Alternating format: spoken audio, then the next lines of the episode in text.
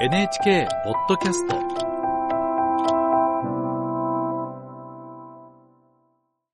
クライナ情勢についてです。ロシアがウクライナへの軍事侵攻を開始して今月24日で2年となります。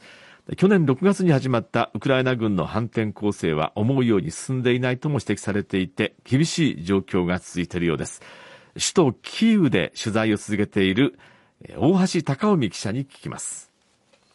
大橋さん、おはようございます。はい、ございます。まもなく侵攻から2年を迎えるキーウ。現地はどんな様子ですか？はい、えー去年の冬はですね、ロシア軍による電力施設への攻撃が繰り返され、まあ、深刻な電力不足にも陥りましたけれども、まあこの冬は去年に比べると、欧米の支援による防空体制の強化で、まあキーウではこれまでのところ、まあ深刻な電力不足に陥っていませんで、状況は改善しているような印象も受けます。まあ、ただ、それでもですね、ロシア軍によるミサイルや無人機による攻撃の恐れがあると、防空警報が出され、街中に警報のサイレンが鳴り響く日々が続いているんです。戦時下であるという事実、そして侵攻から今月で2年となるわけですが、こうした異常とも言える日々が日常化してしまっている印象を強く受けます。それでも、ウクライナの人たちはこの2年近く、なんとか普通の日々、普通の日常を過ごそうと、それぞれが奮闘しているように感じます。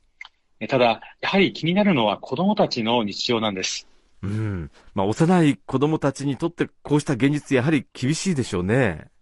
はい、そう思います。えー子供たちはえー学校で授業を受けていても、まあ防空警報が出されますと、シェルターへの避難を余儀なくされます。そして、その度に授業は中断してしまうんです。さらに、ロシア軍との戦闘の前線に近いウクライナ東部などでは、ロシア軍の攻撃で多くの学校が破壊されて、まあそもそも学校で教育を受けられないままの子供たちも少なくないんです。まあ、こうした中で、この国の将来を担う子供たちの学びを絶やしてはいけないと、日本も支援を続けているんです。日本はどんな支援を行ってるんですか？はい。日本政府は、JICA、国際協力機構を通じて、ウクライナ政府に子供たちが学習に使うタブレット端末やパソコンなどを共有することになりまして、その一部が今月2日、ウクライナ側に引き渡されたんです。学校に行けなくても、オンラインで一定の教育を受けられるようにと、今回合わせて3400台の端末と発電機などを供与することになっているんです。まあ戦時下という非日常が続いているからこそ、未来を担う子供たちの学びを絶やしてはいけない。まあそんなウクライナ側、そして支援に当たる日本側の考えがあるんです。JICA ウクライナ事務所の松永秀樹所長は、日本は軍事支援はしていないが、復興に役立つ支援をこれからも続けていきたいと話していました。まあこちらで取材をしていますと、日本への期待がとても強い印象を受けます。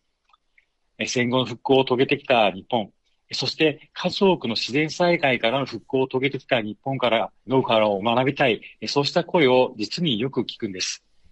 日本政府は今月19日にウクライナを強力に支援していくため、ウクライナから政府関係者などを東京に招いて、日ウクライナ経済復興推進会議を開くことにしています。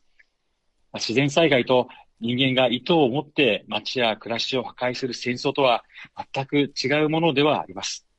ただ、破壊された街を復興させ、理不尽に奪われた暮らしを取り戻していくという復興に向けた努力は、多くの日本人が経験してきたものであり、そこから学んできた教訓や経験が生かされるのであれば、積極的に伝えていきたい。そんな日本側の強い思いも感じます。はい。キーウで取材に当たっている大橋隆臣記者に聞きました。